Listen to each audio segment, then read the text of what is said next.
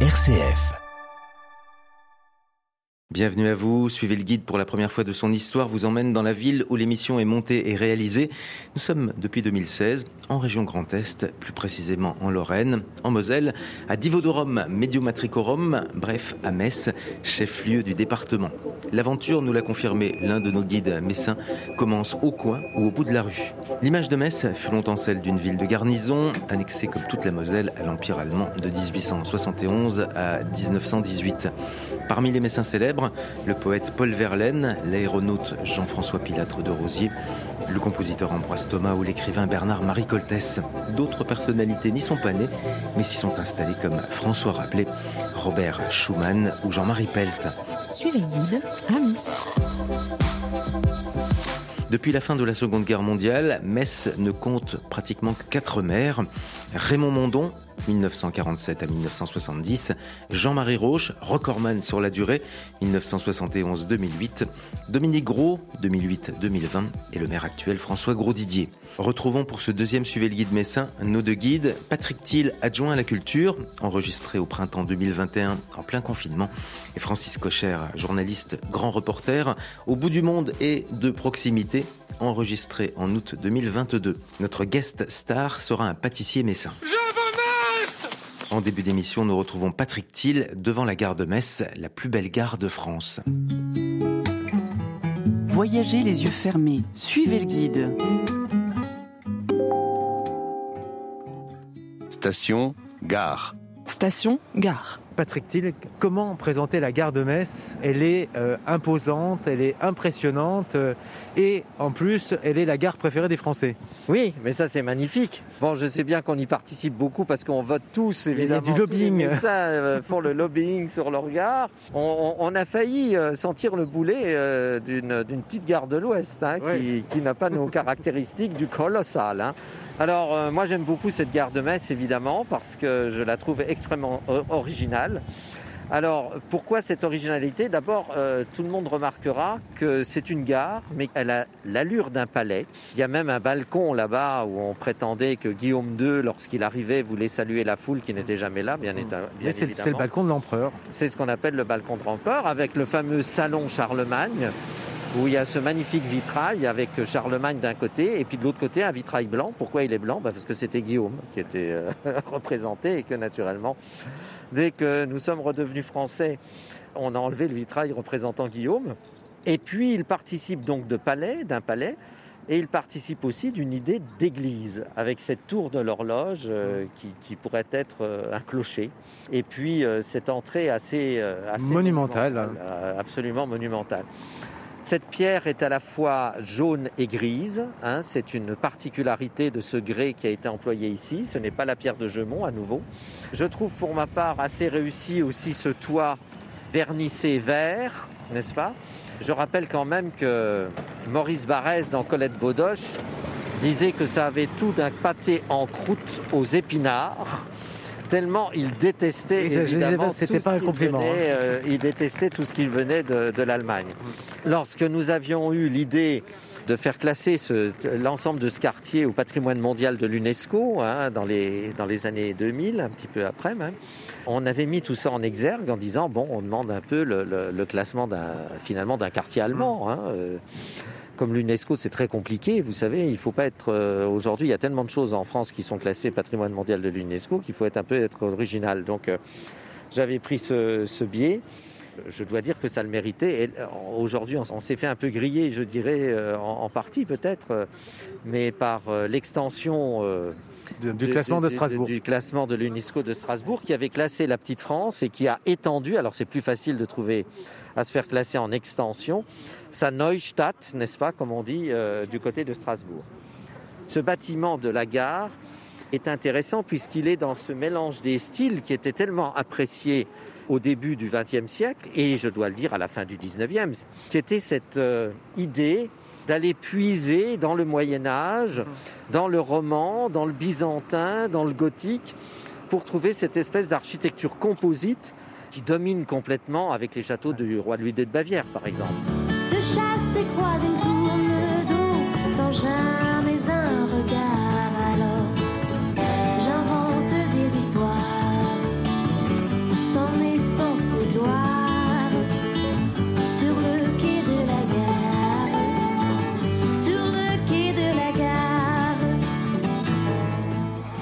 On pourrait euh, clairement faire une émission entière en s'arrêtant euh, sur les détails, euh, tout- toutes les sculptures, etc., statues de, de la gare de Metz. Hein. Oui, il y aurait beaucoup à dire. Frises, euh, Euh, décorations. je, je dois dire que comme nous sommes en, en plein euh, dans le confinement Covid, de voir cette place moins agitée que d'habitude euh, donne à cet ensemble aussi une certaine grandeur, comme ça monumentale. Moi, j'aime beaucoup quand c'est animé, mais je dois dire que là, je suis assez Peu surpris. de voyageurs euh, sortent là, pour le, enfin, quand on enregistre. hein. Il y a, il y a- On est à une heure du couvre-feu au moment où on enregistre, donc euh, Voilà, donc les flux euh, diminuent. Absolument. Cette place a été refaite au moment du, du métis, mais je trouve euh, la, la- la couleur du pavement. Alors, Métis, c'est le transport. euh, donc c'est pas un tram, mais c'est. euh, C'est un tram sur pneus Ouais. euh, qui permet d'ailleurs euh, un transport aisé et, et de sortir de ses rails, puisqu'il n'y en a pas. c'est ça, il peut Donc, dérailler. c'est- c'est- il, euh, il peut aller ailleurs que sur, son, que sur ces, ces voies qui sont des, des voies qui ne servent qu'à ce transport-là. C'est ce qu'on appelle les, les bus à haut niveau de service, pour parler sans mettre de sigle. Avec un restaurant, Terroir de Lorraine, dont le chef est euh, la fierté mosellane, hein, euh, le chef Michel Roth, qui euh, longtemps régna sur le piano, enfin les cuisines du Ritz à Paris. Exactement, un, un de nos grands chefs. Et puis un petit mot quand même pour cette statue du général Alors de oui, Gaulle. parce que c'est le dernier habitant hein, de, de cette Ah, place. bah hein. oui. C'est le, le petit dernier, le nouvel arrivé. Exactement, une très très belle sculpture du général de Gaulle euh, que l'on doit au ciseau, comme on dit, de Madame la sculpteur Elisabeth Cibot. Elle a pris modèle, si vous voulez, sur euh, le général de Gaulle descendant les marches de la BBC lors de l'un Ah. de ses discours célèbres. Oui, parce que c'est De Gaulle en mouvement. hein. C'est De Gaulle en mouvement, avec les bras euh, légèrement écartés, dans un geste un peu de- d'embrassade fraternelle, si j'ose dire. Et alors, ce qui est très très curieux, c'est que nous avons retrouvé aux archives de Metz une photo du général de Gaulle à Metz en 1948, lorsqu'il est venu en tant que chef du RPF, le Rassemblement du peuple français, le parti politique qu'il avait euh, constitué, et dont Raymond Mondon était membre, le maire euh, de l'après-guerre. Et on voit le général de Gaulle lors d'une inauguration du monument aux morts du Sablon, en compagnie de Raymond Mondon, maire de Metz, dans la même attitude, avec la même vareuse, le même képi, la même chemise ou la même. il avait peut-être une- il seule tenue. hein. il avait peut-être, enfin c'était la tenue militaire. Il est exactement dans la même attitude, avec les bras dans la même position, le sourire dans la même position, le même regard. Il n'y a qu'une chose qui change, mon cher Thierry, entre 1940 ou 41 descendant la BBC et 48 à Metz, c'est le pantalon. Parce qu'à Metz, il avait un pantalon de ville, alors que là, il a les bottes euh, d'écuyer, si j'ose dire euh, puisqu'il commandait, vous le savez, en tant que colonel. Il était d'ailleurs parti de Montigny-les-Metz euh, est- pour rejoindre le, le- le- le gouvernement euh, Il, a- français. il avait été en poste hein, Il avait été en poste commandant de char. Or, les chars, on l'appelle la cavalerie. Je vous ai compris Et alors, mais cette statue est une commande de la ville de Metz? Alors, c'est pas une commande de la ville de Metz, c'est en fin de compte un don euh, d'un mécène qui a offert cette statue, qui a été effectivement euh, sculptée pour, la ville de Metz et pour ce don, mais qui est le modèle numéro 2. La première statue est à Drancy. Et nous avons ici, euh, qui a été fondu spécialement pour la ville de Metz, le numéro 2 de cette statue. Et c'est très intéressant. Pourquoi je vous dis tout ça? Parce que vous savez qu'une statue est considérée comme originale en 5 exemplaires. Donc dès lors que vous atteignez euh, au-dessus de 5 exemplaires, ça devient une copie et non plus un original. C'est comme ça dans le droit. Donc là, il y, a- il y a euh, deux originaux. y a- ce sont deux originaux. Et, et celle-ci a été fondue. J'ai d'a- d'ailleurs assisté euh, pas à pas à la réalisation de cette statue, à la fonte, euh, Et, au et au, nou- choix, au niveau de la, au, au choix de la patine. c'est ça qui s'inscrit, mais totalement, elle est totalement raccord avec la gare à, à l'arrière. Complètement, elle est, elle est très bien, elle fait face à la ville. On a l'impression que De Gaulle vient de sortir euh, de la gare, n'est-ce pas, pour nous rendre visite. Et ce qu'on trouvait très intéressant aussi, c'est qu'elle est en, en ambiance, si j'ose dire, avec une autre statue sculptée qui représente Jean Moulin à l'intérieur de la gare et qui est une très belle œuvre contemporaine aussi, avec le peuple des ombres, comme disait Malraux, n'est-ce pas, lorsqu'il, dans son célèbre discours de l'entrée des cendres de Jean Moulin au Panthéon. Voilà, Jean Moulin qui est peut-être mort en gare de Metz. Oui, enfin, en, En tous tout les cas, qui est passé par là. euh, En tous les cas, c'est sûr, on ne sait pas vraiment s'il est mort en gare de Metz, mais c'est là qu'il a été déclaré mort. Il allait de Paris à Berlin et constituait pour les Allemands, euh, en cette période très troublée de 44, il constituait un, un gage d'échange avec euh, le général de Gaulle, dont ils imaginaient bien qu'ils en pourraient en faire une monnaie. Et il n'a pas résisté, hélas, à ces, à ces douleurs, euh, puisqu'il a été complètement martyrisé. je il est quand même passé entre les mains de Klaus Barbie. Donc, euh, voilà. entre autres. Je me souviens avoir passé une après-midi à regarder euh, dans la gare et devant la gare, sur la place, Simone Signoret, dans les années 70, en 1977 peut-être, euh, qui tournait dans un film réalisé par Patrice Chéreau, Judith. Terpauve, qui s'est tourné à Metz. Et euh, il y avait Simone Signoret qui tenait le rôle de la patronne d'un journal. La référence, et, les- le tournage est passé aussi dans les locaux du Républicain Lorrain à Metz. Et la référence était avec euh, Madame Puldemange, Marguerite Puldemange, la patronne euh, du Républicain Lorrain. Mais vous étiez né, Terry, en Mais je- 1977? j'étais, voilà, j'étais étudiant et, et au lieu d'aller suivre les cours, eh ben, j'ai passé l'après-midi à regarder le tournage. Oui, bah, il y a plusieurs films qui se sont tournés à Metz. On se souvient aussi de Ville à vendre de Jean-Pierre Mocky, avec une pléiade d'art- d'artistes. Michel. Serrault et dans des lieux historiques de Metz. Michel Serrault. euh, Et Philippe Léotard d'ailleurs était passé aussi et tourné dans, dans Judith Terpauve. Il, est- bah, il a fait les deux. Et il était aussi dans Ville à vendre et, et Boringer, etc. Bon, c'est pas un chef-d'œuvre, hein, mais euh, Moi qui, qui aime une chose par-dessus tout, par-dessus tout, étonné et même choqué, son dernier film en tournage en ce moment dans la région de Metz y réussira sûrement. Il s'appelle Ville à vendre et il réunit des acteurs aussi brillants que différents, Michel Serrault, Jacqueline Maillan, Richard Boringer ou encore Eddie Mitchell. Fascination pour les quelques 500 figurants lorrains présents sur le tournage. Ils ont à leur côté un casting exceptionnel. Boringer, Serrault, Eddie Mitchell, Valérie Mérès, sans oublier l'enfant du pays, Tom Novembre. Suite de ce deuxième Suivez le guide, regard croisé à Metz, de Patrick Thiel, adjoint à la culture à Francis Cocher, grand reporter que nous retrouvons. Suivez le guide à Metz. Nous allons prendre la rue Gambetta. Voilà. Alors, encore une fois, on quitte la place du général de Gaulle pour un autre personnage politique, Gambetta. Et on, on- on a à la fois de l'art déco, hein, avec ces, ces- ces immeubles, et puis en même temps, on, voilà, on, on est aussi dans l'Jugendstil. C'est ça qui est très intéressant dans cette partie, en tout cas, euh, de l'avenue Foch, où il, y a des, où il y a des villas incroyables, où il y a des bâtiments assez merveilleux. C'est c'est le- le décoratif. On pourrait faire un livre, et d'ailleurs il y en a eu, euh, Christiane Pignon-Feller est très célèbre pour ça, elle a fait un, un boulot merveilleux sur, sur justement la, la messe impériale. Il y a des trésors partout, il faut juste, à Metz, il faut tout le temps lever les yeux, il faut être curieux, et, et alors là c'est un enchantement.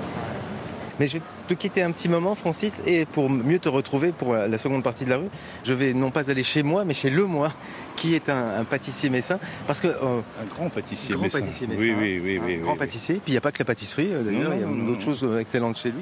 Pour la- l'arrivée du TGV à Metz, une pâtisserie a été créée, un peu comme euh, existe le Paris-Brest Voilà. et le Paris-Metz. Et il y a le Paris-Metz qui est, qui est meringué, qui a, qui a des saveurs euh, très fruitées, très acidulées. Il doit y avoir de la framboise ou de la fraise, de la mirabelle, euh, etc.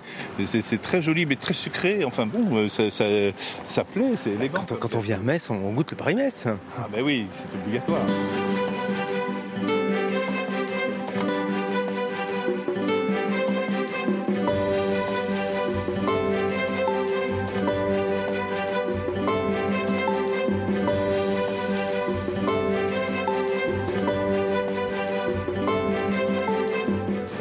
François de Curel, à quelques pas de la gare, vraiment, la gare est juste à côté de moi.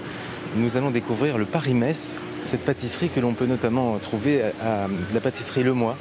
Et je vais entrer chez Le Mois. Ah ben, il est- en vitrine carrément. Le Paris-Metz, mousseline bergamote, framboise, macaron. Et voilà, j'entre chez Le Mois. La porte s'ouvre toute seule. Bonjour. Thierry Jean, je voulais rencontrer euh, Jean-Charles Lemoy. Merci beaucoup. Jean-Charles Lemoy, vous êtes artisan pâtissier chocolatier. Nous sommes euh, dans votre pâtisserie. euh, Je le disais avant l'entrée, à, à vraiment à, à quelques mètres euh, de la, la gare de Metz, de la plus belle gare de France. On peut faire le lien d'autant plus facilement avec cette pâtisserie dont nous allons parler, le Paris-Metz. Vous allez nous raconter la naissance du Paris-Metz. C'est- C'est pas vous qui l'avez créé, le, le Paris-Metz Alors, euh, le Paris-Metz est né euh, de la volonté de la Chambre de métier de Metz, de Moselle, pour euh, inaugurer euh, le TGV. L'arrivée du, du L'arrivée du TGV. les, les travaux finaux euh, du, du TGV. Et ils ont lancé un concours pour créer un petit gâteau qui s'appellerait le Paris-Metz et non pas le Paris-Brest. Parfois on, on se gourre, mais la référence, le lien bien sûr se fait avec le célèbre Paris-Brest. hein. C'est ça. Paris-Metz, Paris-Brest, euh, il y a Vous une connaissez la, la- naissance du Paris-Brest comme ça Oui, c'est le Tour de France. Le Tour de France en 1000, euh, quoi, l'un des premiers 1911 ou dans ces, dans ces eaux-là. Donc pour ça on a créé le Paris-Brest euh, qui a été vendu à Brest et à Paris probablement. Partout Partout en France, même à l'étranger. Et le Paris-Metz euh, suit le même chemin. Il y a beaucoup de villes euh, qui enlèvent Metz, mais ils l'appellent euh, le Paris, Nancy, le Paris. euh, Mais vous leur faites des procès? Non, non, non. De toute façon, le produit ne m'appartient pas. Le produit appartient aux pâtissiers de Moselle qui veulent bien le faire. À l'ensemble des pâtissiers? C'est ça. Mais oui. il y, a- il y a un pâtissier qui est le, le- Alors, le le pâtissier créateur- créateur. Cré- Le pâtissier créateur, c'est mon ami Franck Fresson. Euh, qui a gagné ce concours euh, et c'était le gâteau de son meilleur de France également. Un macaron trois couleurs avec euh, euh, une mousseline euh, avec des bonbons des éclats de bonbons harlequins C'est quoi les bonbons harlequins un bonbon harlequin c'est un bonbon acidulé euh, qui est très puissant Mhm. et euh, des framboises Ah, il n'y a pas de bergamote. alors chez nous C'est chez vous. voilà chez vu, vous avez un écran avant d'entrer, on peut passer quelques Mm. minutes à, à regarder, déjà ça donne envie à l'ensemble des produits. Je hein. frappe à la cuisine, donnez-moi de la farine, donnez-moi du beurre et de l'eau, donnez-moi bien tout ce qu'il faut. Me faut encore un moule et du sucre semoule, de la levure un petit peu, une pomme et un œuf ou deux. J'oubliais la pincée de sel, mais oui, je ferai la vaisselle. Les gâteaux se mangent, mangent, les gâteaux se mangent tôt. Les gâteaux se mangent, mangent, les gâteaux se mangent tôt. Le bonbon harlequin était loin de faire l'unanimité chez nous, donc on a décidé de le rendre un peu plus lorrain. Et La Euh, bergamote, on l'associe à Nancy. C'est ça, oui. Et donc, Donc il n'y a euh, pas de guéguerre ici entre Metz et Nancy? Moi, je suis un ancien, un, Ah, mince. je suis d'origine de Nancy. Personne n'est Et parfait. j'ai voilà, et j'ai et glissé euh, sur Metz. Il y en a d'autres qui glissent de Metz à Nancy. Ça n'empêche que ça fait 35 ans qu'on est là. Donc le, vôtre, que- du coup, votre Paris-Metz a des, des- des petits parfums de bergamote. C'est ça. Et dernièrement, j'ai rencontré un, un- un Italien qui est du, de Calabre. Et un jour, il m'a ramené euh, des vrais bergamotes, des, le fruit, euh, des citrons au, bergamotiers. au départ, c'est ça. Et au départ, il y a un vrai fruit hein, pour la bergamote. C'est ça, qui a un goût très particulier, quoi, qui a le goût de. Qu'on ne peut pas consommer comme fruit, hein, me semble-t-il. Bah, on le travaille on derrière. le travaille. on le- À la rigueur, vous pourrez faire une vinaigrette avec, vous allez pouvoir l'utiliser comme un citron, mais euh, le manger tel quel, c'est acide. Par contre, ça a des parfums très particuliers. Quand vous le travaillez, ça embaume, c'est c'est formidable. Alors, ce Paris-Metz, on le trouve euh, donc dans les pâtisseries messines. Je pense que vous êtes, vous, la, la- la pâtisserie la plus proche de la gare, incontestablement. Il y a la statue du général. Le général de Gaulle aurait peut-être aimé le, le Paris-Metz. Ah, je Il n'est pas loin non plus. Euh, donc, vous êtes le, le plus proche, mais sinon, c'est dans les pâtisseries messines. Mais alors, le trouve-t-on du coup euh, au départ du train à Paris et, euh, vous le disiez, euh, ailleurs, mais ailleurs, euh, il perd son nom. hein. Ailleurs, il a tendance à perdre son nom. Disons que c'est un peu comme euh, le Saint-Èvre. Vous savez, le Saint-Èvre, au départ, il était fabriqué sur la place Saint-Èvre à Nancy. D'autres pâtissiers euh, l'ont fait. Et à la place de l'appeler euh, Saint-Ève, ben, si euh, ils étaient euh, à côté d'une église qui s'appelle Saint-Léon, ben, ils l'appelaient Saint-Léon. Et je dirais que le Paris-Metz, c'est un peu pareil. Je dirais le Paris, il y est, mais euh, c'est rattaché à la, à la ville où il est fabriqué. Bon, bah, le Paris-Metz, si on, on- on le regarde avant de se, de se quitter, on peut dire que, à propos de Paris, que, que c'est un pari réussi, euh, incontestablement. Tout à fait, parce que vous savez que pour faire un classique dans un gâteau, je prends un- ce que j'appelle un classique, c'est un millefeuille, un éclair. Il faut des années, des années, des années. Ce qui est extraordinaire, c'est que dans la tête des gens, c'est un classique. Qu'il existait avant même d'avoir existé. C'est un peu ça. Je veux dire, euh, dans notre gamme de gâteaux, c'est le type de gâteau qu'on ne pourrait pas arrêter. Et euh, si le, le Paris-Brest était la roue du vélo, euh, ben donc le Paris-Metz, c'est la roue euh, du Ben, train, voilà, du TGV. ça. un peu.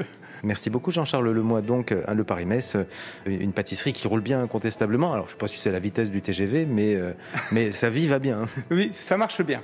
Bonne dégustation. Je ne connais pas la fierté des imbéciles nés quelque part. On est tous malgré nous des enfants du hasard. J'ai les racines baladeuses de territoire en territoire. J'ai habité le monde au gré de mes histoires. Mais à chaque fois que je reviens, déambuler dans ta presqu'île, chez toi je me sens vraiment bien. Tu es ma ville. Suivez le guide à Metz. Découverte de Metz avec euh, Francis Cocher, grand reporter, mais euh, déjà grand reporter euh, messin dans Metz. Alors tu as écrit un guide aussi sur Metz, plus, et des bouquins sur Metz, il n'y en a pas qu'un. hein. dont, dont je vous écris de Metz, justement, qui était un livre qui racontait Metz comme moi je le vis, comment je le sens. Et j'avais eu la chance de pouvoir faire à la fois les textes et les photographies. C'était très personnel, mais c'était aussi me dire, quand des gens viennent à Metz, ils arrivent, ils débarquent, ils vont jamais avoir le temps de connaître les, les petits trucs, les bons spots, euh, la- la- l'atmosphère. Donc je me, je me suis chargé de faire un cours de formation accélérée. Et ton quartier de- de- d'enfance, c'est où alors? Alors c'est le Fort Moselle. C'est le quartier où est né d'ailleurs euh, Pilate de Rosier, euh, qui était le premier euh, Aérostier voyageur aérostier. Oui, oui. C'est là aussi qu'on a inventé en 1870 euh, la poste aérienne, puisque le les petits papillons de Metz euh, euh, permettaient, pendant qu'on était de- d'en- d'envoyer des ballons à l'extérieur de la zone où se trouvaient les militaires pour passer des messages aux familles, euh, etc. Et, Donc, et voilà. gamin, donc euh, gamin. euh, Place même- de France. Ah oui, place de France, très bien. Grande place autre grande place. Côté de Saint-Simon-Saint-Jude, voilà, grande On place de France. Et j'avais en face de moi, dès que je suis né, j'avais la Moselle et la cathédrale en face de moi. Donc ça fait partie de mes fondamentaux. Et Metz, finalement, ce que tu fais, ce que tu as toujours fait, je suppose que quand tu étais gamin, Metz était ton, ton terrain de- d'exploration. Déjà, bien sûr, oui, oui, je me souviens tout petit, tout petit, j'avais euh, deux ans, trois ans. On allait avec mes parents le dimanche, on traversait le fameux pont des Morts. On allait au Saulcy, où il y avait un mini-golf à l'époque. Hein, il n'y avait pas encore l'université. Et on prenait un petit bac qui nous menait de, de, de l'autre côté, au plan d'eau. de- Il y avait un petit la bac, hein. Il y avait un petit bac qui, qui faisait tout le temps la navette. euh, Et oui, aujourd'hui, oui. la navette est revenue. Eh ben, Aujourd'hui, la navette est revenue. Alors ici, on est juste devant le, le- le café Fox. Alors je dirais c'est le plus branché des cafés de Metz. La décoration est absolument formidable. Euh, bon, euh, il doit y avoir quelques cafés bobos comme ça à Paris, à New York, Euh, mais ici c'est tout le temps plein, c'est tout le temps blindé. Et moi j'y vais très souvent le matin parce que j'adore écrire. Je m'installe dans un dans un coin derrière et euh, le bruit, la et musique, voilà, les tu regardes gens, le monde. et je regarde le monde et, et en même temps j'arrive à me concentrer aussi. Et puis je- j'adore ce lieu. Quoi. On est vraiment dans un endroit euh, super intéressant. En face, il y a, il y a aussi un, bâtiment qui est qui est en cours de travaux. C'était le bâtiment le plus moche de la rue, malheureusement, parce qu'il avait été, euh, alors que tous les tous les bâtiments sont euh, sont d'époque 1900, euh, tous ces bâtiments grès rose qui étaient euh, consacrés à l'industrie, euh, au commerce, etc. Et là, il y avait une façade en, en marbre. C'était l'endroit où il y avait, pourtant à l'époque, le cristal, le palais de cristal était très connu, puisque au troisième étage, je crois, il y avait une Il y avait la piscine, fameuse piscine. une piscine rococo, Une euh, piscine, dont l'espace est toujours en étage. présent. Quand on voit, alors l'espace est toujours présent, plus vraiment la piscine, Ouais. Mais quand on voit les photos, euh, Oui. oui, parce qu'il y a des photos, c'est incroyable. Alors, ce qui est très intéressant, c'est que le bâtiment va être entièrement rénové. Il est en cours de rénovation, on le voit d'ailleurs. hein. Il y a un restaurant, le Cristal, où Brasserie, euh, historique aussi à Metz, hein. Aussi, oui, bien sûr. Et là, on est en train de redécouvrir les façades parce qu'ils vont refaire euh, exactement les façades qu'il y avait à l'époque. Et ça va être un bâtiment tout à fait magnifique.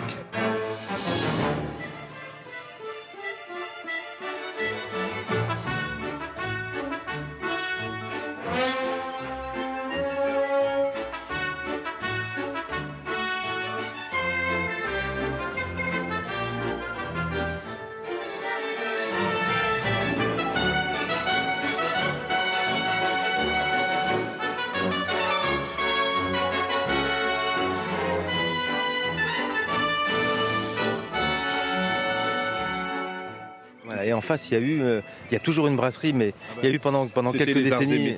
oui, oui, oui. Les arts et métiers, c'est l'origine. C'est l'origine de Après, tout c'est devenu, alors de après, c'est devenu flot, mais aujourd'hui, c'est plus flot. Au départ, c'était des, vraiment, c'était pour les corporations, etc. On formait les jeunes, on, on avait les, les syndicats, etc. Tout, tout, tout ça se passait là dans ce bâtiment jusqu'au coin. En appelant cette brasserie aujourd'hui euh, brasserie Bah des arts et métiers, un c'est lui restituer son son origine. En allemand, c'est encore écrit au-dessus là du, du Royal, Gewerbehaus.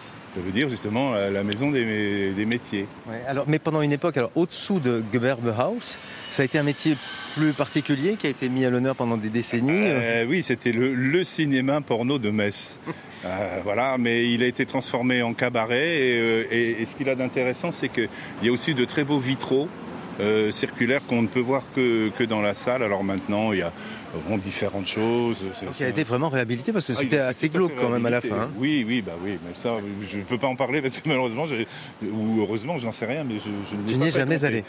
Non, mais c'est pas vrai. Mais si. Même pas pour un Une- reportage. Une fois, je suis allé parce qu'il y avait un festival de science-fiction et ils avaient organisé une projection dans, ce- dans cette salle. Et on arrive sur une autre place. On est sur une autre place, mais on peut en donner tout de suite l'origine dans la mesure où on voit les couleurs des pierres. Et donc là, c'est du grès rose. Donc ça ne peut être que la période allemande. Et on ne peut pas se tromper. Et par contre, derrière, au fond, juste au fond, on voit des bâtiments là qui datent, eux, du 18e, etc. Et justement, la tour qui est ici marque le fait que la, la ville était entièrement entourée de remparts. Tu imagines Carcassonne, etc. Ben, Metz, c'était un peu comme ça.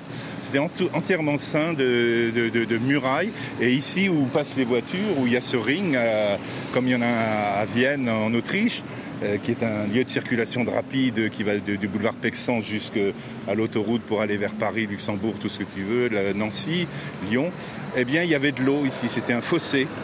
Et derrière, à ce niveau-là, il y avait la muraille. Et donc, la, la- tour camoufle. La tour camoufle en, en est encore la marque. Et le nom camoufle Comme on dit, euh, Joker.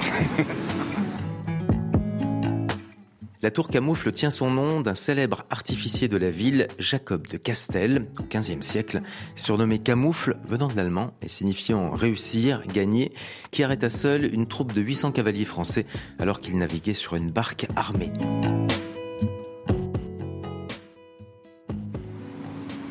Donc là, c'est la deuxième ville. hein. On, va, passer la, la- frontière, si je puis dire. La frontière, en tout cas, urbaine, architecturale. Euh, Pourquoi Pourquoi il y a eu ce quartier on peut, se, poser la question. Les Allemands, quand ils sont arrivés, ils ont fait l'observation qu'avaient déjà fait les Messins avant, c'est que justement tous ces remparts qui dataient de l'époque médiévale, faut pas l'oublier, avaient euh, un, un avantage à l'époque médiévale, c'est qu'ils protégeaient la ville, mais au bout d'un moment, ils l'ont enserrée, ils l'ont enfermée, elle ne pouvait plus se développer, elle ne pouvait plus grandir, elle était, pour ainsi dire, asphyxiée. Donc il convenait de- de- de- d'entreprendre à, à ce moment-là des, grands travaux. Parce qu'au fond, à quoi servaient euh, tous- ces remparts? Bien sûr, c'était des questions d'artillerie. Puis l'artillerie, au fil des décennies, des, Sévère, on des passe au vert, on est- on est bien élevé, hein. est devenue euh, beaucoup plus puissante. On peut tirer non plus à 20 mètres, mais à 50 mètres, puis à 200 mètres, puis à 10 000 mètres. Ça n'a plus d'utilité. C'était bien, au fond, de, casser ces remparts, d'aérer et surtout de et d'ouvrir, enfin, d'ouvrir, d'ouvrir une nouvelle ville. on l'ancienne gare, on Ben aperçoit. voilà. Et on voit tout de suite, c'est un bâtiment, il est, il- il est signé par la pierre de Jaumont et par le style architectural. On est dans le Second Empire, là. Tout de suite, on le Place voit. du Roi Georges. Voilà, la place du Roi Georges. Au fond, la gare était à l'extérieur de la ville. Et il fallait passer par la, justement par la porte serpenoise, qui était une espèce de, de- de- de- dont, on n'a plus qu'une espèce de, morceau, si on peut dire, parce qu'elle était enterrée véritablement dans les massifs de- des fortifications. Et donc, elle- elle- il y avait un trolley, un tram, je crois, qui, qui allait jusqu'à jusqu'à la gare. Une gare qui n'a, pour ainsi dire, pas servi. Et quel Roi Georges Euh, Tu le sais Bon, on, va, on va chercher, on cherchera.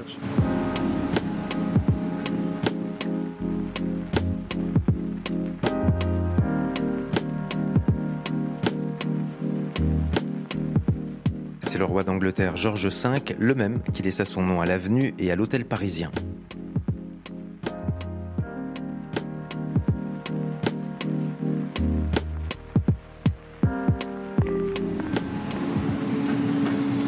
Là, nous nous dirigeons vers une grande place du centre-ville messin. Station République. Station République. Avant d'arriver à place de la République, Francis, nous euh, longeons un magnifique parc privé, mais qui a la chance d'avoir un si beau parc euh, jouxtant euh, sa demeure Ah bah c'est l'évêque, c'est l'évêque de Metz. Bon, les, évêques à Metz ont toujours été euh, importants, même s'ils ont été chassés de la ville à un moment à l'époque médiévale. Mais non, la, religion catholique était très très fortement euh, marquée euh, en, en Moselle et à Metz en particulier. Ou, ou à Strasbourg, en Alsace aussi. Quand on voit le, palais épiscopal à Strasbourg est Et imposant ben voilà, aussi. Voilà. Et ici, donc, on a, on a l'évêché qui est un très très beau bâtiment. Mais là, ces bâtiments religieux, il y en a de- depuis le Moyen Âge. On retrouve des chapelles au XVIIe. On retrouve. Voilà, ça a toujours été un, un- un- un- un point d'ancrage au fond de, euh, de l'Église catholique. Et, et ce qui est très beau, c'est justement que le- les, murs extérieurs, au fond, ont été ouverts. Maintenant, il y a, euh, ils sont ajourés, pour être exact. euh, et on peut profiter aussi de, de- de la beauté un peu sauvage de, ce parc. Mais on ne peut pas entrer. Peut-être certaines mais- années lors des journées du mais c'est la même chose de l'autre côté au palais du gouverneur, qui lui a par contre été construit euh, à l'époque de l'annexion allemande, parce que du coup, le, le- le- le gouverneur militaire, c'était quelque chose de très puissant. d'hyper important. et donc il y a aussi un très très joli parc, et, et qui lui aussi a été euh, ajouré maintenant pour que les Messins euh, qui le longent euh, puissent en profiter. Et ouvert aussi aux journées du patrimoine. Voilà. Et alors dans Metz, ce serait très intéressant justement de survoler Metz en montgolfière ou avec un drone peut-être, pour voir que dans tous ces paquets de maisons fermées à l'intérieur, souvent, il y a de très belles cours, de beaux jardins. C'est absolument délicieux. Même Oui, rue oui. Serpenois, je peux en parler en connaissance de cause. Oui, parce que c'est là que tu vis. hein. Voilà.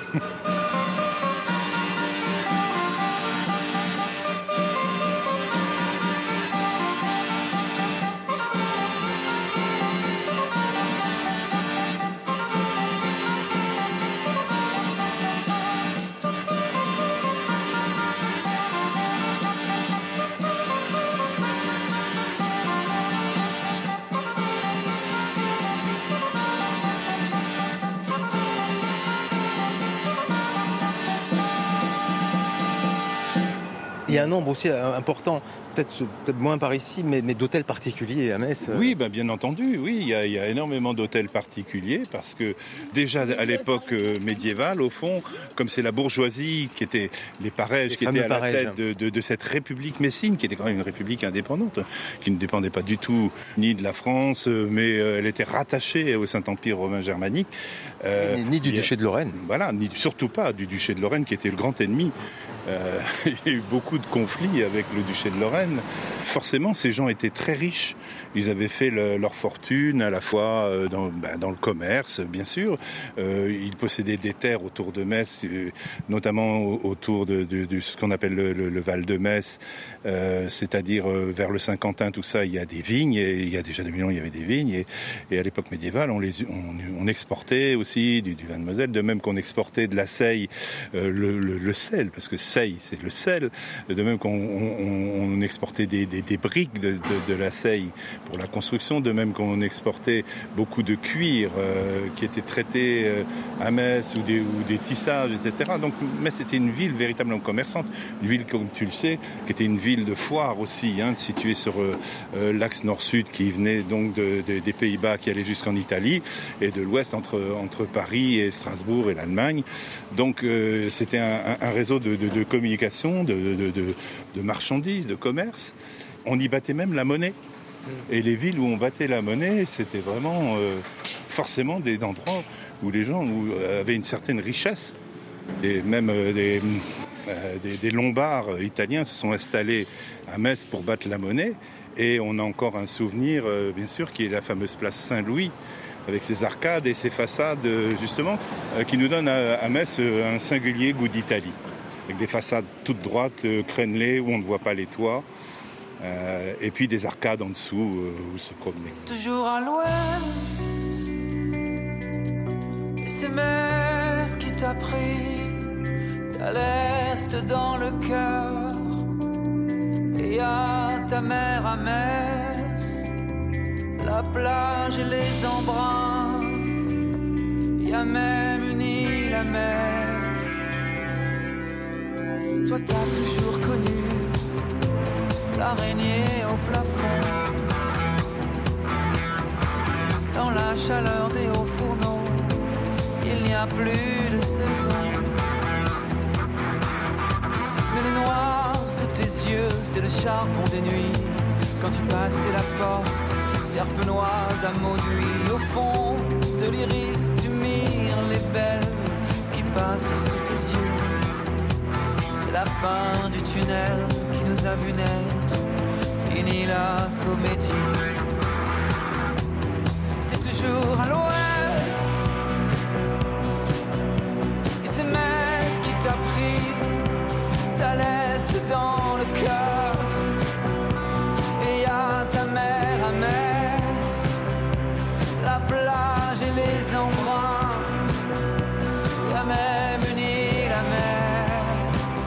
Suivez le guide à Metz, quittons un moment Francis Cocher et retrouvons notre autre guide, adjoint à la culture Patrick Thiel, qui cite Jean-Marie Pelt, fondateur en 1971 de l'Institut européen d'écologie. Suivez le guide est à Metz, capitale de l'Austrasie et de la Lotharingie. Pelt euh, disait quelque chose de très juste, quand la ville est belle, la vie est plus belle.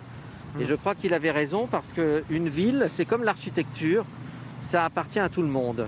Que vous soyez riche ou pauvre, il n'y a pas besoin de tickets pour aller vers la culture. Et c'est une forme de culture importante que l'architecture et, et je dirais l'urbanisme. Bon, mais après, tout le monde n'a pas les moyens de vivre avenue, avenue Foch. hein. Ah ben on s'y retrouve avenue Foch. On a fait un petit détour par la gare. Nous revoilà avenue Foch. Et si vous êtes d'accord Thierry, on va de nouveau emprunter le terrain central. Est-ce que ce sont euh, des familles historiques encore qui habitent euh, les, ces belles maisons, donc euh, ces beaux immeubles ou ces hôtels particuliers de l'avenue Foch ou, euh, Ça a été longtemps le cas, mais euh, je ne suis pas sûr que ça le soit encore aujourd'hui. qui sont parfois devenus des bâtiments professionnels Oui, il y a la- l'administration des douanes que nous avons passée, là, qui n'est pas très très loin. Il y a effectivement des sociétés, euh, il y a aussi des professions libérales. Et mon cher Thierry, je vous propose de repasser Ah oui, petit, euh, par le, le- terre-plein central.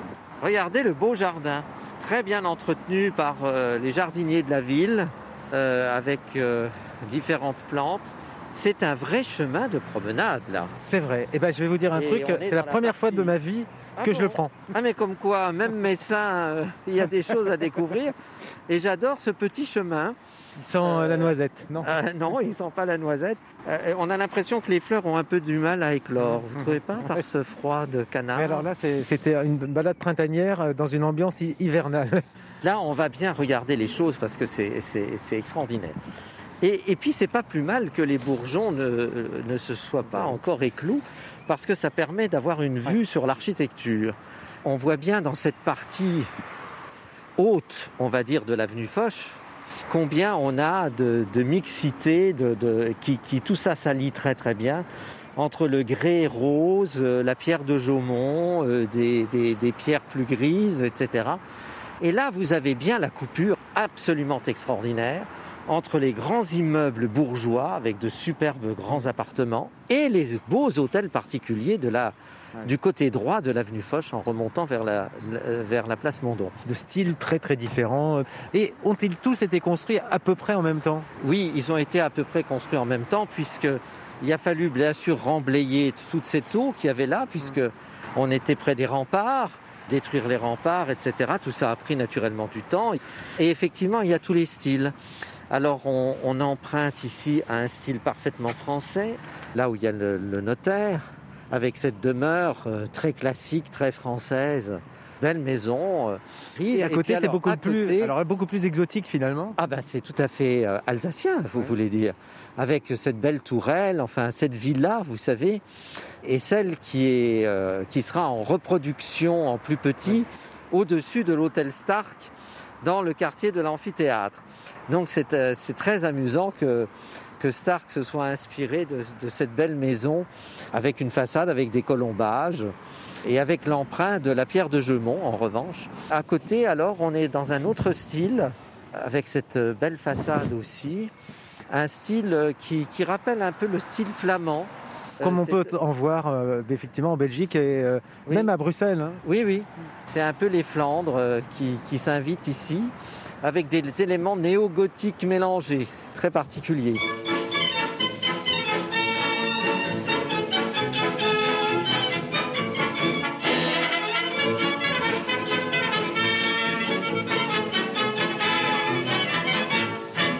Les architectes étaient-ils des architectes plutôt de, de la région ou on a fait venir des architectes d'ailleurs pour euh, construire l'avenue Foch Là, on est dans les années euh, avant 1900 et après 1900. Vous savez, à partir de 1870, vous avez à peu près 50% de la population messine qui part pour, euh, pour vivre en, en France. Pour vivre en France.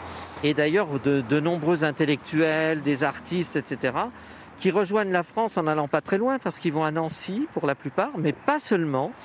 Certains euh, iront dans nos colonies, comme certains Alsaciens d'ailleurs, pour se réfugier, je dirais, euh, en France, voilà, et, et qui refusent donc euh, de rester sous l'empire allemand. Et donc vous avez les deux architectes, vous avez à la fois les uns et les autres. La population à ce moment-là est mélangée puisque vous allez avoir des Allemands qui vont venir à Metz parce que c'est Al- c'est l'Allemagne désormais, et puis ceux qui, qui sont restés. C'est le sud hein, pour l'Allemagne. On est, on, est dans, on est dans le sud. Bien sûr. Là, on, arrive petit à petit à la, tour Camoufle, qui est une des tours qui reste euh, de l'époque euh, où il y avait donc ces remparts et l'eau. Et euh, vous le voyez bien, on va arriver.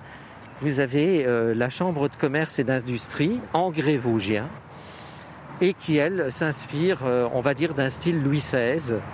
Au-dessus, c'est parfaitement français, etc.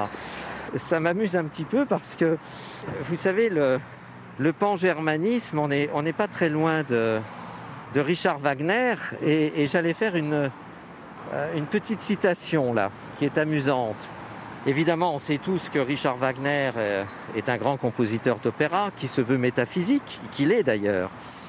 Il est un peu à la musique et à l'opéra ce que Hegel est à la philosophie. Et ce qu'on fait toujours dans le 19e siècle, avec cette volonté d'un art total, d'une part, et surtout d'embrasser euh, toute l'intelligentsia du monde, en fait. Et euh, dans un des opéras les plus pan-germanisants de, de Wagner, qui- qu'il considérait, et que beaucoup ont souvent considéré comme son œuvre légère, voire son opérette, ça en est loin, mais néanmoins, c'est, ça se veut moins fondamentalement philosophique, en tout cas, que, que d'autres opéras. Ce sont les maîtres chanteurs De Nuremberg.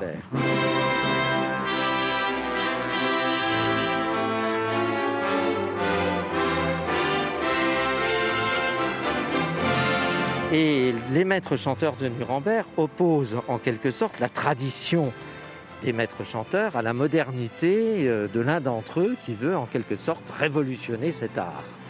C'est un peu le, débat dans cet opéra entre euh, les partisans de l'art moderne, d'un nouvel art, et les partisans de l'art ancien ou de la tradition. Et à la fin de cet opéra, il y a une question qui est posée qui est tout à fait extraordinaire. Qu'est-ce qu'il y a de plus grand au monde? Pose en question le cœur des chanteurs. Et euh, le chanteur révolutionnaire répond l'art.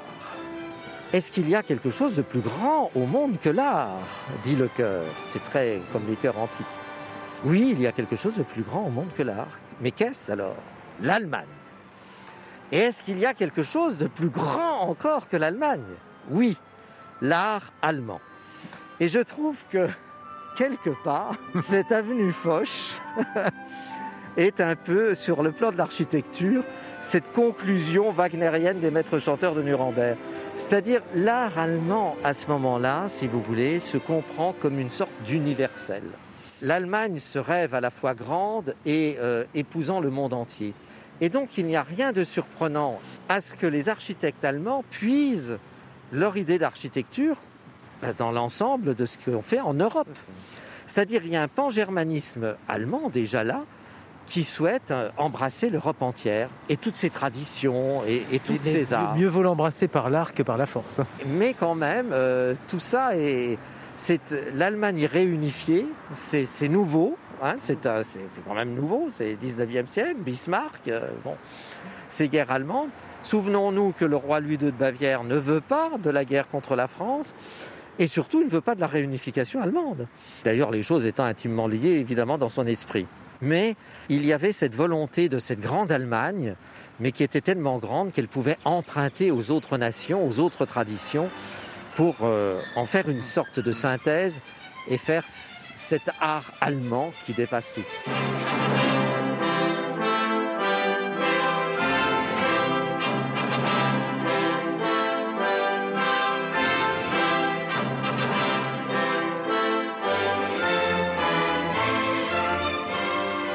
Ce quartier s'est prolongé ensuite, à l'époque où on est redevenu français, par les, les arts déco. Et on a beaucoup de façades art déco après, quand on remonte un peu vers Sainte-Thérèse, etc. D'ailleurs, l'église Sainte-Thérèse, l'église en béton, c'est encore autre chose. C'est encore autre chose. Là, on, Mais- passe, on passe dans les années euh, 30, n'est-ce pas? Puisque après l'art déco, euh, effectivement, il y a Sainte-Thérèse qui commence ses travaux après l'année 30, si j'ose dire. Je sais plus si c'était 32, 33, 35, où euh, il y a plusieurs esquisses qui sont faites et où est choisi nat- naturellement euh, cet épure et cet architecte euh, pour Sainte-Thérèse. Il s'appelle Roger-Henri Expert. L'était-il pour cette église Sainte-Thérèse à Metz qui prend l'eau depuis longtemps Né et mort en Gironde, 1882-1955. Qui ne sera finie que après la guerre largement, puisque c'est dans les années 50 qu'elle verra la fin de son édification. Mais Patrick Thiel, les visiteurs qui sont nombreux à visiter Metz, prennent-ils le temps euh, de faire ce qu'on a fait? Et on pourrait faire bien plus lentement, de, de s'arrêter, de, de prendre le temps de découvrir l'avenue Foch et de s'arrêter devant ces, ces immeubles et, et hôtels particuliers qui euh, sont vraiment l'un des trésors messins? Bien sûr que non, hélas, parce qu'on reste euh, souvent concentré sur le centre-ville où il y a des de la merveilles. Comédie, la ou- cathédrale, C'est vrai qu'il y a des choses magnifiques.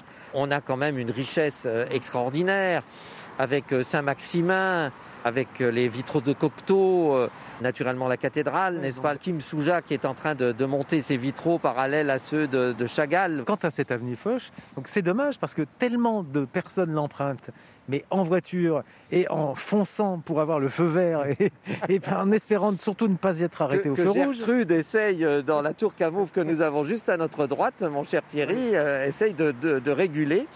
Mais euh, effectivement, Mais on, ne prend, on oui. ne prend pas le, le temps de porter son regard, je dirais, sur ce... Donc désormais, chaque fois qu'on se retrouve bloqué quelques secondes à un feu rouge, on devrait remercier Gertrude parce que ça va nous laisser quelques secondes pour regarder les bâtiments. Absolument, mais est-ce qu'on lève le nez? Non, on reste figé sur euh, son regard, sur le feu qu'on espère passer au vert au plus vite, dans un monde où on ne prend plus le temps Donc, de donc il faut de prendre le temps. regarder. Profitons de l'avenue Foch à et- Metz. Et c'est le conseil si qu'on on- va donner. Un jour je courirai moi Jusqu'au jour où je ne courirai plus Hier on se regardait à peine C'est à peine si l'on se penchait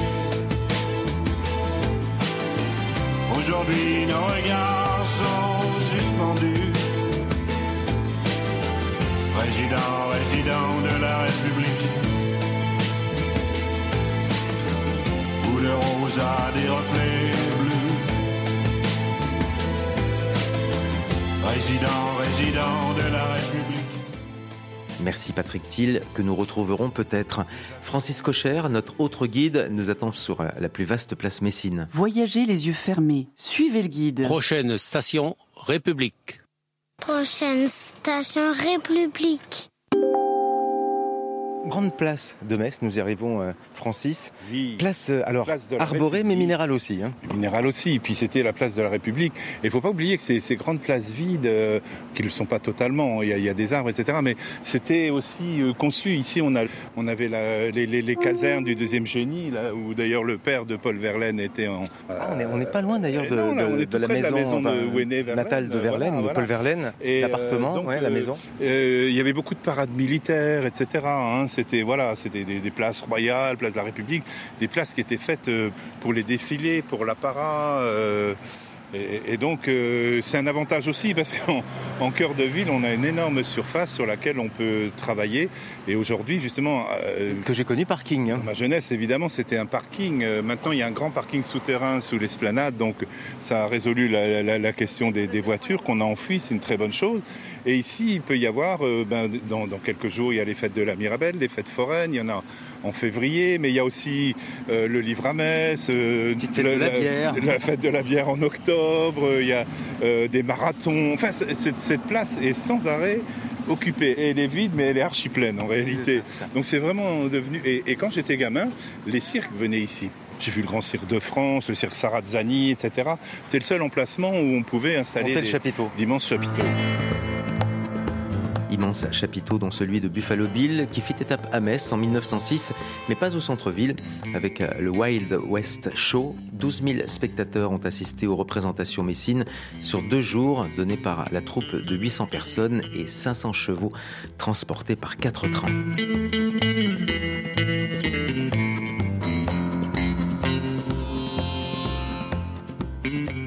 Cette place nous mène et, et s'ouvre devant nous l'esplanade. Voilà, l'esplanade. Ça c'est euh, énorme, hein, l'esplanade. L'esplanade, c'est énorme. C'est un, c'est un jardin à la française. hein. On, on- on voit euh, là où il y a le tribunal maintenant. hein. Euh, le long, il y, a, il, y a les, il, y a, il y a les tilleuls où aller se promener euh, Verlaine quand il était enfant. Et donc c'est un belvédère. Ça se termine sur un belvédère qui donne sur la Moselle et derrière les côtes de Metz avec le Saint-Quentin et tout. C'est un paysage magnifique. C'est beau, Metz. Hein. Metz, c'est. Enfin, faut pas trop le dire parce que sinon mais on moi- va moi- avoir des bus entiers de visiteurs. Moi qui Mais suis un peu plus du nord mosellan, mais je, je vais venir euh, réserver un hôtel et passer mes vacances à Metz. Ah bah tu sais, moi ça m'est déjà arrivé à Nancy avec mon épouse. Une fois on a dit on partirait bien en vacances et on est allé dans le sud. on est allé à Nancy. Ouais, il y a quand même 60 On a- kilomètres, hein. Ah, quand même 60 km, donc on allait manger là-bas, visiter le musée et tout. On a rigolé comme des fous, mais on s'était dépaysé parce qu'on allait dans le sud. Ouais, le, dépaysement même n'est pas chose. que, ne Mais se non. chiffre pas qu'en milliers de kilomètres. Voilà, exactement. ouais. Ensuite, à Alors, notre a- a- gauche. à notre gauche, alors c'est pareil, là, l'arsenal était un arsenal militaire dans lequel on, on déposait des canons, de la poudre et tout ça. Il faut bien s'imaginer que jusqu'au XVIIIe siècle, tout ça était fortifié. Ici, c'était même une emprise, euh, euh, comment dire, militaire qui était entièrement euh, autonome. Et donc, il y avait énormément de, de choses qui étaient liées à l'armée, à la guerre.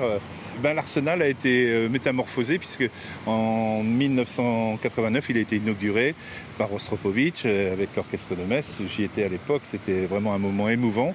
Et, et ce, grand bâtiment Ricardo militaire, euh, oui, Ricardo euh, est devenu euh, un, un- un haut lieu de la culture avec une salle euh, extraordinaire de 900 à 1000 places euh, qui est au niveau de l'acoustique est une, sans doute une des meilleures salles d'Europe et du on, monde. On même. enregistre des, des disques. Saval, plein d'autres viennent enregistrer des disques là. C'est un lieu qui est, qui est consacré bien sûr à la musique classique puisqu'il y a l'Orchestre national euh, de, de Metz Grand Est maintenant. Euh, Il a, il a- il a souvent changé de nom. il a hein. souvent changé de nom. oui, oui, oui. Ça, c'est le dernier. Voilà, ça c'est le dernier. Il y en aura sûrement d'autres encore. C'est un temple de la danse contemporaine. Euh, euh, Prêche-Locage, par exemple, a été résident, artiste résident. Et début de sa carrière. compagnies, mais bien sûr. Et puis il y a, des, il y a, des, il y a, il y a tout, tout un, toute une partie qui est consacrée aux expositions, à la photo contemporaine notamment. Et, et puis il y a d'autres salles. Nous, quand on fait notre festival euh, Passage Transfestival, on occupe tout l'arrière jusqu'à Saint-Pierre-aux-Nonains, qui est la plus vieille église de France, qui remonte à une salle de, de palais gallo-romaine qui a été euh, retransformée en église, etc. Et aujourd'hui encore, c'est un lieu d'art, de culture.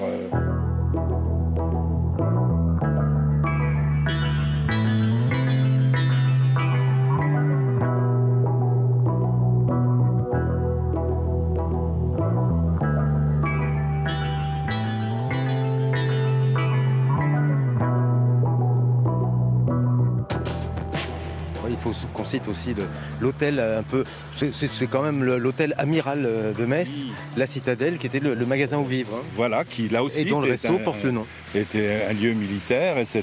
Et, euh, et qui est devenu maintenant, oui, le- des, des principaux piliers de l'accueil haut de gamme en matière d'hôtellerie et restauration.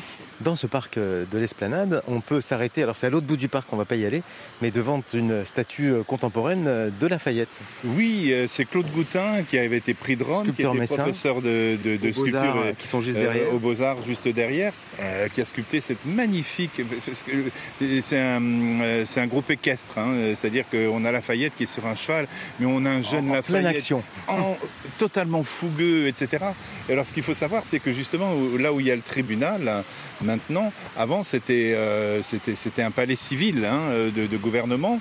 Et, et c'est à cet endroit-là que, lors d'un dîner, il On a appelle le décidé. dîner de Metz. Le dîner de Metz. Il a, il a décidé de, de- de rejoindre les insurgents, comme on les appelait. euh, et, et au fond, il est, il est reconnu comme un de ceux qui ont été un des, entre guillemets, pas fondateurs de, l'Amérique, mais qui ont, qui ont aidé justement les États-Unis à, à- à se constituer. C'est quand même. Et, et quand on enregistre, moi, dans, dans quelques jours, je vais euh, passer une nuit dans une ville qui s'appelle Lafayette. Eh ben voilà, voilà, oui, il y, a- beaucoup de villes Lafayette aux États-Unis, effectivement, mais, la, présence française, justement, elle est, elle est encore assez prégnante quand on se déplace aux États-Unis. Il faut aller dans les alliances françaises, il faut aller, et, on se rend compte qu'il y, a- des gens qui sont amoureux à la fois de notre langue, de notre histoire, et qui sont aussi des cousins anciens, parce qu'il y a eu beaucoup de migrants. Une partie de ma famille euh, a émigré aux États-Unis. Euh, venait de, Moselle-Est, d'abord de Suisse, puis de Moselle-Est, et après, euh, lorsqu'il y a eu vraiment euh, euh, bah, la- l'annexion, etc., une partie est partie du côté de l'Algérie, Algérie française à l'époque, et l'autre partie euh, allait aux États-Unis. Il n'y a pas de ville qui s'appelle Cocher, Cocherville, Ah Co- non, mais il y a une Cochertown pince- Il y a une pince cochère qui est très connue dans la chirurgie. Voyagez les yeux fermés, suivez le guide. On a le choix, Francis. Nous nous dirigeons vers deux rues qui sont de deux, deux rues commerçantes importantes euh, dans le centre-ville de Metz. Et qui ont toujours été importantes, Ouais, dans- une dans plus ville. La rue des Clercs. Oui, la rue des- une plus large qui est un peu l'avenue. Comme, comme on l'entend déjà, c'était des clercs, donc c'était les religieux qui habitaient là. Et puis- et puis alors l'avenue, enfin, qui n'est pas une avenue, La mais Via Scarponensis, c'est la, la rue Serpenoise. C'est le vieux tracé euh, qui, qui amenait justement de, de, de Scarpone à, à, à Metz. Et, et donc c'est Scarpone, c'est où? Alors euh, Scarpone, c'est du côté de, c'est c'est vers Nancy, etc. hein. c'est l'axe, c'est l'axe Nancy. Là, on est vers le, on est vers le sud. Scarpone, c'est Dieu-Loire, entre Metz et Nancy. Et ici, donc, on, on a l'axe romain et il est marqué encore par, par une colonne. C'est une copie Ah oui, la- de la, la colonne. colonne. de Merten.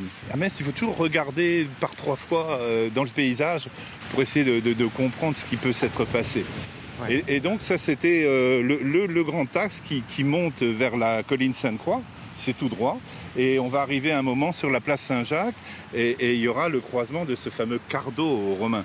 Alors le cardo romain, il a été difficile à, à implanter entièrement sur Metz parce que les, les villes romaines, bien sûr, étaient euh, hein, euh, les les Russes coupaient au carré, etc. Et ici, avec la, la configuration justement de collines et tout, c'était pas très facile de le faire. Mais quand même, la place Saint-Jacques et le, et le, et le croisement donc de, de, de cette, euh, de cette voie euh, font qu'on est vraiment au cœur du centre de la ville euh, gallo-romaine. Quand on est messin, on peut se donner rendez-vous, euh, je ne sais pas si euh, un nombre important de messins le font, rendez-vous à la colonne de Merten. Donnons-nous rendez-vous à la colonne de Bah, Merten. plein de jeunes se donnent rendez-vous à cette colonne. D'ailleurs, il y a- il y, a toujours des, des jeunes assis tout autour. Mais, mais qui- disent-ils la colonne de Merten? Ah, ils, ils savent sûrement pas ce que c'est, mais enfin, elle est encore utile 2000 ans après. Pourquoi je suis pas allé m'installer à Metz?